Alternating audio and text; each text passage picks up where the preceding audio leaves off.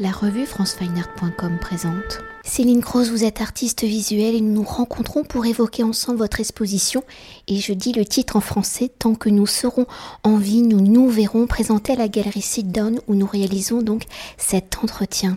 Alors, série réalisée en Amérique latine lors de vos différents séjours, errance de 2015 à 2019, où vous avez traversé plusieurs pays, dont le Guatemala et le Venezuela, des errances ponctuées par plusieurs rencontres, dont celle de Yair, où le titre de la série est issu de la dernière phrase qu'il vous a dite et je la répète, tant que nous serons en vie, nous nous verrons. Un mois après avoir prononcé cette phrase, Zahir, chef de gang, meurt abattu.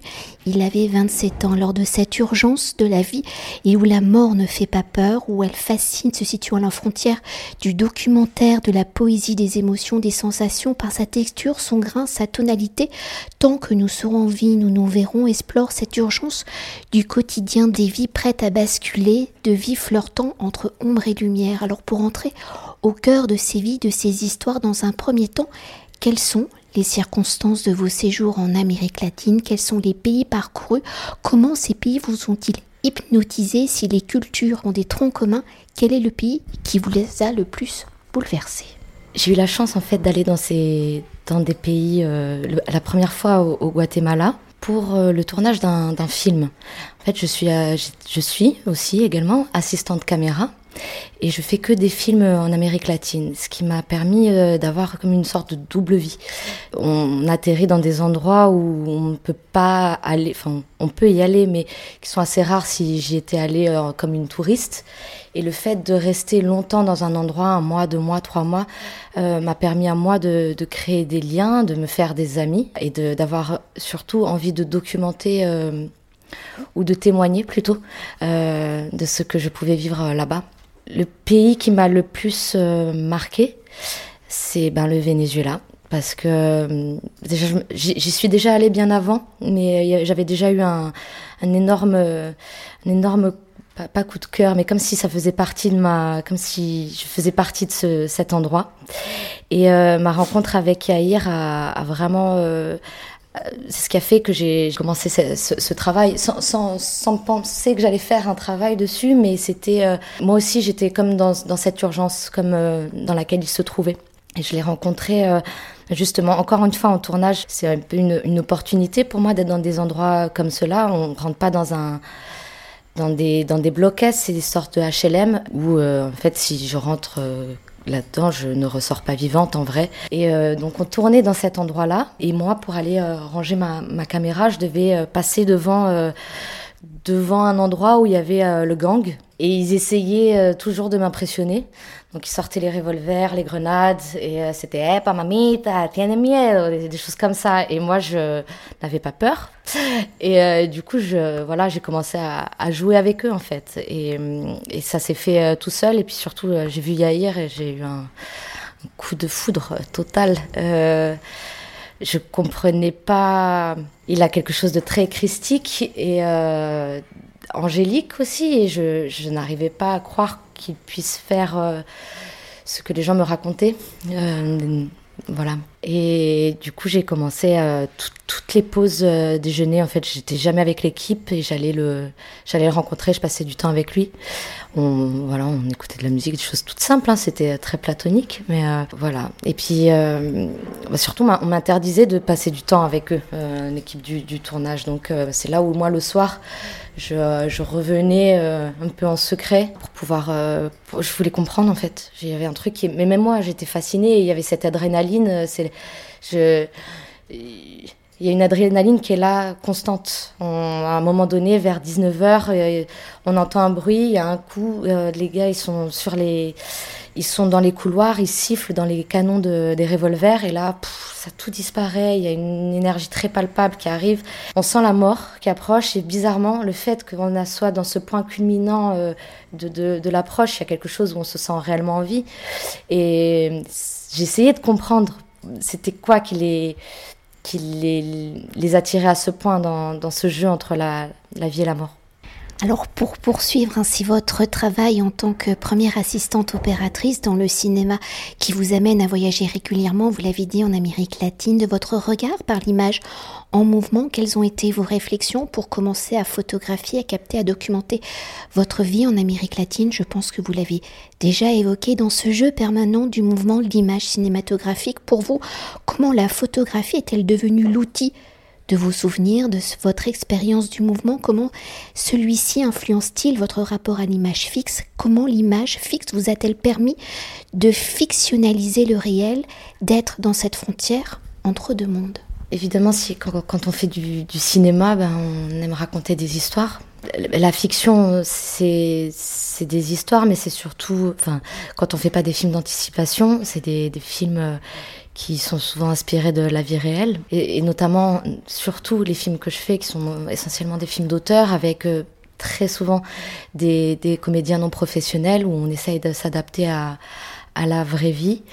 Donc, euh, moi, dans, dans, ma photographie, euh, il y, a, y, a la vraie vie qui est là, mais c'était aussi comment une photo, pour moi, pouvoir raconter une histoire et aller complètement au-delà en une histoire, ne pas faire, euh, pas documenter comme un reportage qui, mais aller au-delà, de se dire, euh, waouh, c'est quoi l'histoire de cette personne, ou on, on, va où après? Puis il y a aussi, euh, ben, e-, effectivement, dans toute ma recherche cinématographique de l'image par rapport au, au grain, aux couleurs, à ramener un univers, euh, il, il, il, est là euh, dans mon travail de photo sans, sans le vouloir. C'est quelque chose qui est, c'est des résidus qui, qui restent. Après, euh, la frontière entre deux mondes, parce que c'est quand même entre ces deux mondes de la fiction et du réel. Moi, j'ai pas vraiment de, j'ai pas, j'ai pas de frontière. Et quand je, quand je, quand je fais des, sujets comme celui-ci, je suis moi-même dans une sorte. Euh,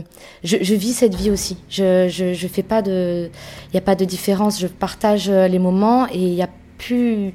Il y a plus de différence. Je suis moi, moi aussi dans cette. Euh, dans une dynamique où il faut aller, euh, on suit les choses et donc des fois on n'a pas, on, on, se rend pas compte. En fait, on fait pas, on se dit pas tiens ça c'est, c'est juste on est là et il faut y aller et on prend ce qu'on ressent.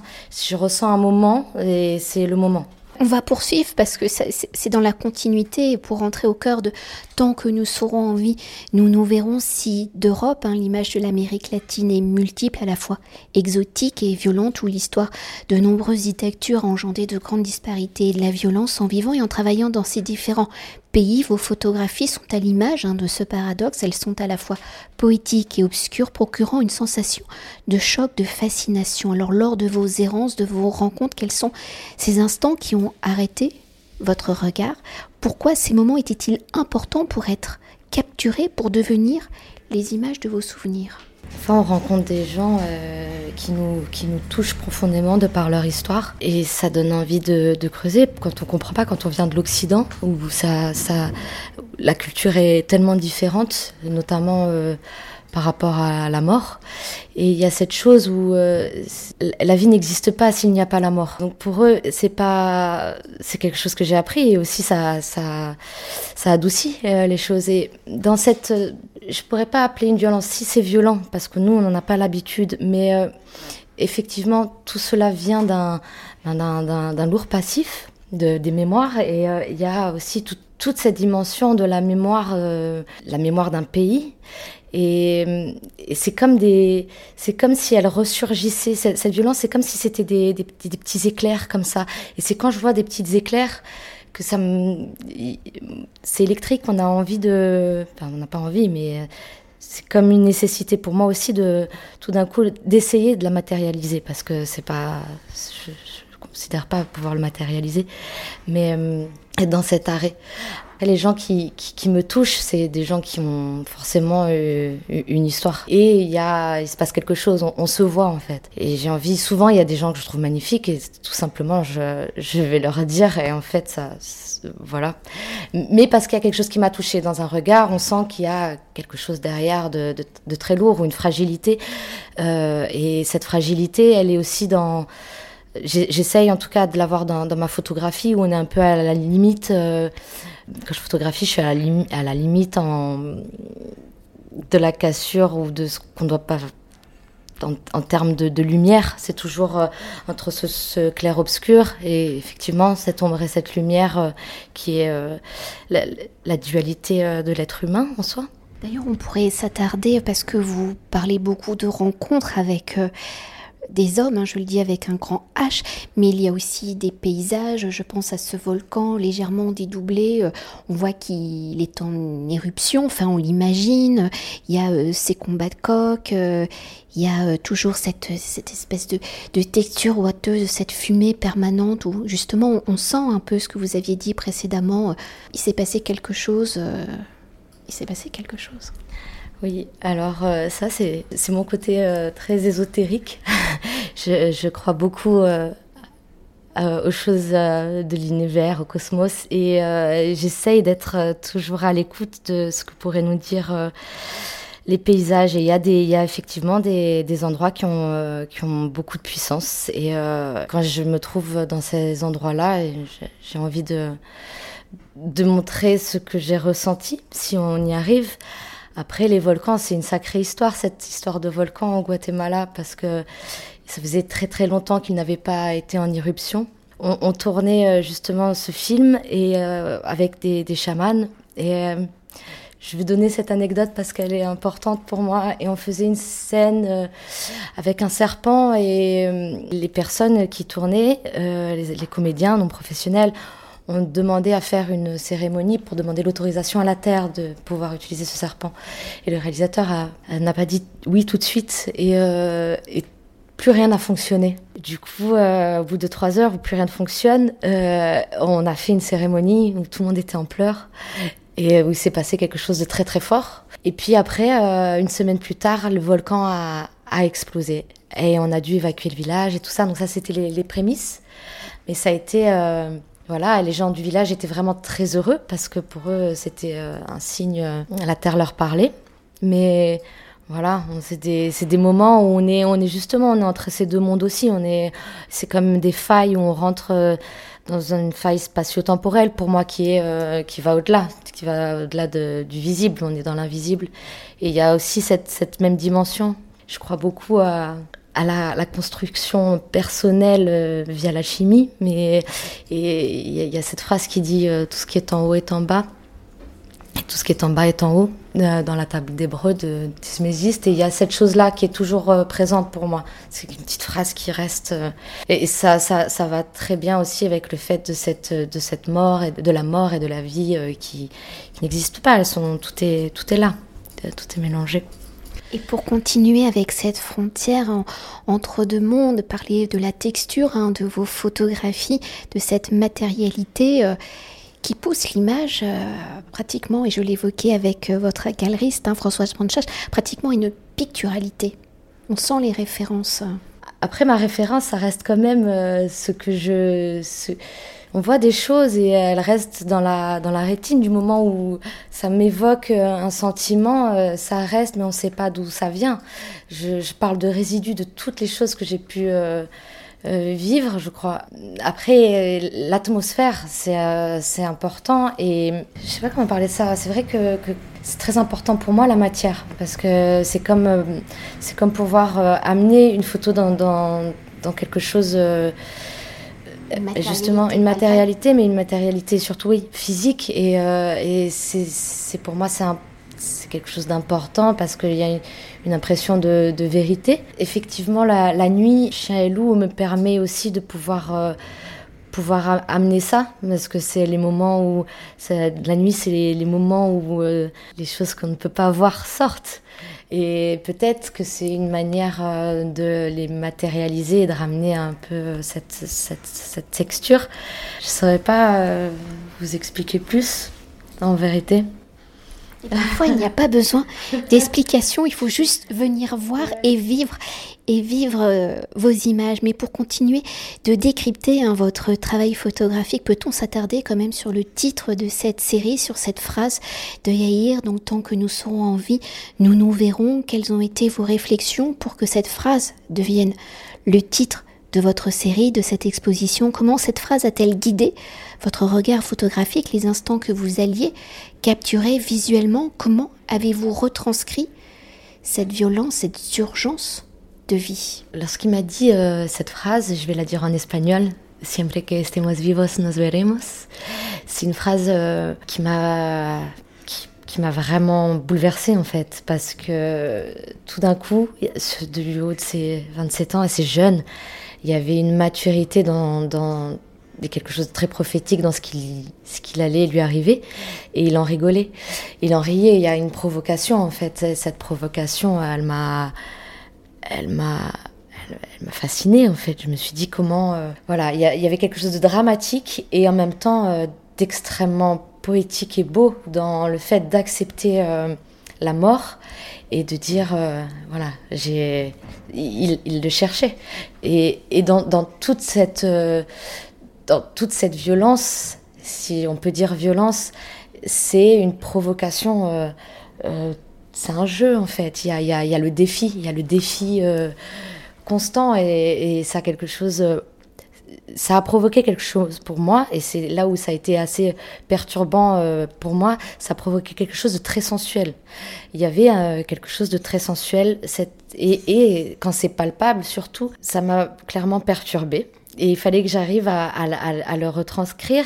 Et quand j'ai fait ces premiers combats de coq, où c'était dur pour moi parce que je, voilà, euh, voir des animaux s'entretuer autant avec autant de violence, c'était très dur, mais j'ai ressenti la même. Euh, il y avait la même chose. C'était un, c'était un combat, euh, mais c'était surtout une danse pour moi. Il y avait comme une, une danse macabre magnifique, et c'est dur de se dire que euh, ce combat à mort est, magnifique, mais c'était réel parce qu'il y avait quelque chose qui transpirait, qui était là. C'était un monde d'hommes, donc il y avait tous ces hommes euh, qui deviennent des animaux. On est, on est enivré par. Euh, ben, il y a l'odeur du sang, il y a l'odeur du rhum, il y a l'odeur de, la transpiration. Tout le monde est une espèce de, d'énergie euh, complètement chaotique. Et je me suis, je me suis dit que c'était il y avait une analogie à faire entre ces combats de coq. Est-ce que là, pour le coup, le Venezuela était en train de vivre avec, euh, avec le pays, avec, euh, avec ses. Si, si, si, t'avances pas dans le bon sens, tu, on, t'achève. Et, les coqs, si, euh, s'ils arrêtent de combattre, s'ils ne veulent pas combattre, le, le, maître du coq l'achève. Et, il ne le mange même pas, en fait. Ils, ils en veulent pas la peine. Donc il y a cette chose où on marche tout droit et euh, si t'es pas dans le défi, ça fonctionne pas. Donc il y a cette chose, c'est un jeu qui moi m'a fasciné. Et pour conclure notre entretien, une exposition photographique étant généralement un récit ou par l'assemblage des images, celles-ci viennent raconter une histoire par le traitement de vos images, le lieu et la temporalité de vos images, hors légende entre 2015 et 2019, comment vos images dialoguent-elles? En somme, comment des pays différents, des rencontres singulières viennent-elles former unité, être le récit d'une seule et même histoire, peut-être celle d'une seule journée, d'une journée unique? On peut évoquer aussi le livre apparaître aux éditions La Main Donne. Même si c'est des, pays différents, ça reste l'Amérique latine qui a euh, après la même, la même histoire, la même euh, conquête, les mêmes dictatures. Enfin, c'est pas les mêmes dictatures, mais elles l'ont toutes euh, vécu. Et il y a, y, a, ces restes qui sont là, comme je disais, euh, qui sont comme des vertiges, des vestiges de mémoire. L'être humain reste l'être humain et il est traversé par les mêmes comment dire, les, les, mêmes sentiments et surtout dans des pays comme ça où les violences elles sont euh, extrêmes, on, ça, ça, va de soi en fait euh, de, de, pouvoir les pouvoir raconter une histoire qui, qui, qui, va de 2015 à 2019. Par exemple, Eye, c'est une, une, prostituée que j'ai rencontrée à Tijuana et euh, elle, euh, bah pareil, hein, c'est des gens qui fument beaucoup de, de, de meth, comme on dit là-bas. Et euh, Pretty Eyes, dans la violence, euh, c'est pas le fait qu'elle soit une prostituée, mais par exemple, elle a été, c'est quelqu'un qui a été beaucoup battu et à qui on a transmis euh, le sida. Et cette personne, euh, quand on l'a maltraitée, mm, du coup, ne se protégeait plus. Et donc, c'est une certaine forme de violence pour moi de, de devoir, voilà. Il y a des choses comme ça. Et c'est quand on raconte des histoires euh, pareilles, on ne peut pas être euh, insensible euh, à cela. J'en ai plein, enfin tous, ils ont, ils ont tous des histoires incroyables en fait. Et ils m'ont tous permis de rentrer dans leur, dans leur monde un, temps.